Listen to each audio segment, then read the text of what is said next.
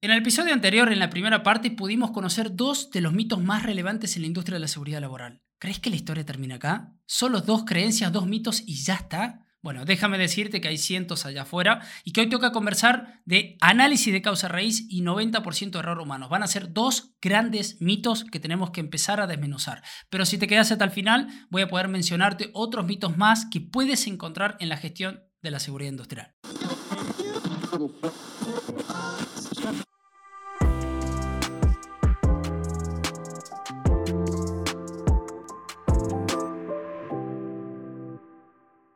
Buenas a todos, soy Sergio, esto es ErgoHop, comprender el trabajo para transformarlo. Bienvenido o bienvenida a la segunda parte donde vamos a hablar de los mitos de la seguridad 1.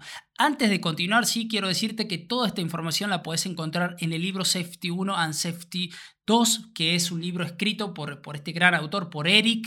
Eh, tiene el inconveniente de, estar disponible solamente en el idioma inglés, pero eso no debe representar eh, una limitación para tu aprendizaje porque hay cientos de herramientas allá afuera disponibles para que puedas incorporar esta información. Y si no, bueno, puedes quedarte acá en este espacio que he creado porque acá siempre vamos a conversar y discutir todos esos proyectos, estudios, libros que han elaborado estos líderes de opinión como Eric, como Todd Conklin, como Sidney Decker y, muchos más. Cada idea la intento masticar y por supuesto constatar con, con mi experiencia previa y sacar el mejor contenido para poder compartirte. Bien, quiero comenzar entonces con el primer mito que lo he denominado la solución del 90% o el error humano. ¿Qué pasa con el error humano? En realidad esta es una verdad casi universal, ¿no? De hecho, cuando sucede un accidente se escucha muy frecuentemente expresiones como Sí, la verdad que sí. Desafortunadamente el error humano siempre es un factor significativo en casi todos los accidentes.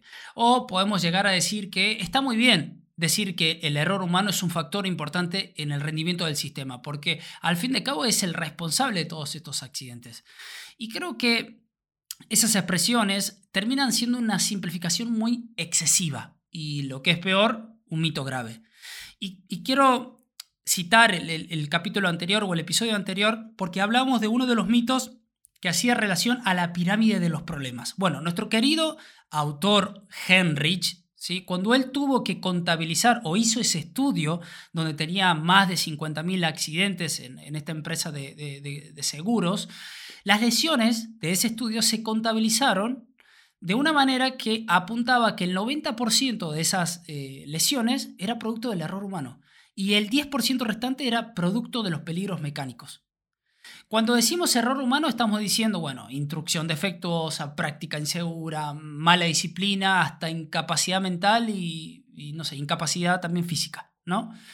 Entonces, desde aquel entonces, el concepto del error humano se terminó convirtiendo en una tradición cuando nuestro querido autor señaló que a medida que se introducían equipos y métodos mejorados, los accidentes por causas puramente mecánicas y físicas disminuían. Entonces, la falla humana se convertía en la causa predominante de las lesiones. Y realmente este es, inútil, este concepto es sumamente inútil. Porque si yo te dijera lo siguiente, si vamos a considerar que un sistema es seguro, cuando la probabilidad de falla es baja, vamos a decir que un evento de 100.000. Ahí decimos, o sea, sucede un accidente de, de 100.000 y hacemos responsable a las personas. O sea, cubrimos ese 80-90% error humano. Pero cuando las cosas salen bien, es decir, 99.999 de 100.000. ¿Son los humanos responsables de ese 80 o 90% de las causas? ¿Sí? Porque en realidad creo que es eso, es darle una vuelta de tuerca a todo esto y darnos cuenta que cuando culpamos al, al humano, al error humano, ese 90%, nos queda un 10% nada más para hacer una investigación de falla y se acabó. Pero cuando sucede lo contrario, o cuando intentamos mirar las cosas con otra perspectiva, con otro marco mental, en realidad, y tenemos éxito, no lo investigamos, porque no estamos predispuestos a eso. Y de hecho lo hemos hablado en diferentes videos que, he compartido en las redes sociales y también en otros episodios. Entonces, creo que todas las personas de forma cotidiana nos vamos a equivocar y lo hacemos varias veces al día, terminamos haciendo cosas que no teníamos la intención de hacer. Y algunas veces estos deslices o desliz, digamos, eh, traen consigo consecuencias muy severas porque quizás yo me puedo llegar a equivocar al enviar un email. Em, pero puede llegar a ser un compañero de trabajo y quizás no era tan grave. pero también puede llegar a pasar de que mande un email a la persona equivocada diciendo cosas incorrectas o indebidas y eso genera una consecuencia mucho más severa para mi trabajo, supongamos. Pero si lo llevamos al campo laboral, ¿qué vamos a decir cuando me equivoco, tengo un error humano y la consecuencia es una lesión grave que vaya a alterar la vida de mí o de cualquier persona? Entonces, los deslices y los lapsus, ¿sí? que, se pueden eh, desenvolver en diferentes acciones cotidianas de nuestras vidas, podemos explicarlas de muchas maneras. A veces se debe a la falta de experiencia, a la distribución del trabajo de forma confusa, eh, a información insuficiente. En cualquier caso, las investigaciones que, hacemos, cuando hacemos investigaciones de accidente, siempre asumimos que, los procesos son infalibles y, y lo habrían sido eh, si los operadores no hubieran hecho algo mal. ¿no? Por lo tanto, resulta casi natural detener ese análisis una vez que se encontró el error humano. O sea, vamos a hacer un análisis de causas y directamente lo que decimos es, acá está el problema, el error humano. ¿Pero por qué? Porque mirar de otra manera esta situación genera problemas. O sea, si tenemos que descubrir que los diseños defectuosos eran los responsables, eso va a implicar costo. Va a implicar que la gerencia busque un responsable o una persona que estaba a cargo. Pero encontrar que los operadores o que las personas son responsables, eso preserva el sistema. Entonces, de alguna manera, creo que con alguna advertencia eh, soporífera, no sé, algo aburrido, como puede ser un, no sé, un cartel o una capacitación, ya el sistema se preserva y, y podemos seguir, ¿no? La definición del error humano tiene eso, tiene permite también el punto de partida o la definición de muchas personas, ¿no? Como, lo defina un sociólogo, un psicólogo, un ingeniero, va a ser distinto, ¿no? Pero generalmente se usa para, digamos, para denotar la causa de algo, eh, el evento en sí, o sea, la acción o el resultado de la acción. Y acá aparece algo también, ¿no? Porque el tema de, de la culpa, porque culpar a la gente de ineficaz por no respetar un procedimiento, ¿sí? Eh, termina siendo o, no termina fomentando esto que, comúnmente se, llama como cultura justa, ¿no? Y esto es, un tipo de atmósfera que se intenta crear, una atmósfera de confianza en la que las personas son alentadas, incluso en algunos casos recompensados por proporcionar información esencial relacionada con la seguridad, pero en la que también dejan claro dónde se debe tratar la línea entre el comportamiento aceptable eh, e inaceptable, ¿no? Es importante no castigar o culpar, pero también es importante no tolerar la negligencia grave, las violaciones intencionales eh, o, los actos totalmente destructivos. Pero sí tenemos que saber que no tenemos saboteadores en la organización, que todas las personas intentan hacer las cosas que hacen por optimización de la organización, hasta no es por ellos, sino que es por la organización. Pero bueno, es, importante que, entiendas que el error humano también es visto como, como un mito de la seguridad 1, ¿no? Y la solución del 90% de error humano crea una serie de problemas que pueden desaparecer si se abandona la solución del 90%. Creo que eso es, es un juego de palabras, pero termina siendo así, ¿no? O sea, queremos evitar, eh, queremos dejar de hablar de este mito, bueno, no culpemos a las personas y para eso, la solución del 90%, es decir, 90% de error humano, tiene que desaparecer. Esa idea no se puede seguir manejando. El siguiente mito que quiero compartir con vos es el RCA o el análisis de causa raíz, que básicamente es queremos descubrir qué sucedió, por qué sucedió y qué se puede hacer para evitar que vuelva a suceder, ¿no? Y esto empieza a generar suposiciones como, bueno, cada falla tiene una o varias cosas, varias causas, perdón. Si se eliminan esas causas, el fracaso casi se vuelve imposible y el sistema lo podemos analizar descomponiéndolo en elementos básicos, ¿no? El comportamiento dinámico de ese sistema se va a aplicar por elementos descompuestos. Y sí, hay una realidad que a veces el RCA, cuando, cuando lo que sucede es, eh, es sencillo, eh, sirve y tiene éxito el RCA. Como por ejemplo, podemos decir, no sé, un apagón en tu ciudad, no sé, en Nueva York, en Villa Mercedes, en San Luis, en, en Córdoba, en cualquier parte de la Argentina. Existe un apagón. Bueno, Generalmente si uno empieza a hacer ese RCA de ese evento, posiblemente lleguemos a la situación de que tiene que ver con un punto de conflicto en común, en, la instalación en sí, digamos, eh, eléctrica, ¿no?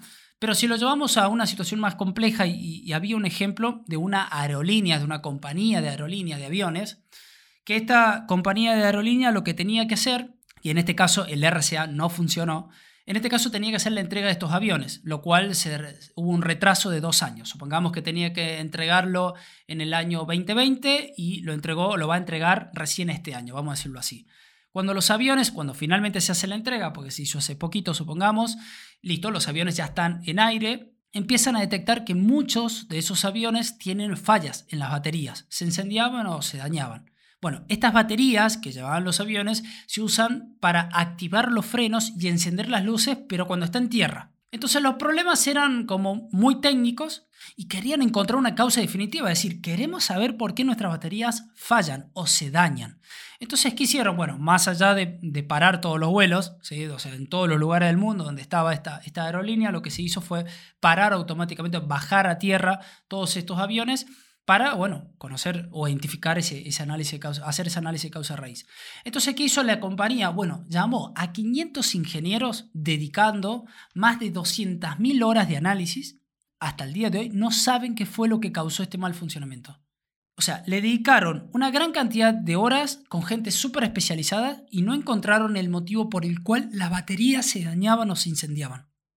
Y esto realmente es un revés súper grave para el pensamiento, digamos, de seguridad 1, donde tenemos ese, ese pensamiento de riesgo inaceptable, ¿no? Que queremos eliminar peligros y riesgo.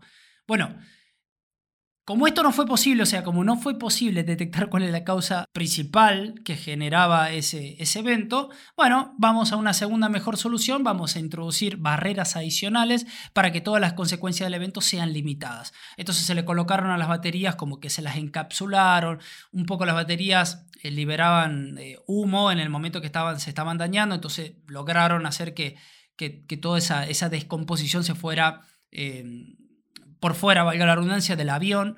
Entonces, bueno, empezamos a colocar barreras, típico modelo de accidente del queso suizo o epidemiológico que hemos hablado en el episodio anterior, para tratar de limitar las consecuencias del evento. ¿Qué pasa? El, el, el RCA propone dar una respuesta simple pero definitiva al problema, Eh, porque queremos, como dijimos, deshacernos de esas circunstancias dolorosas. Y siempre sabemos que cualquier explicación es mejor que ninguna. Entonces, da igual, si yo más o menos no encuentro cuál es la causa que generó que las baterías se, se prendieran fuego, bueno, cualquier explicación es mejor que ninguna. Mm, no lo sé.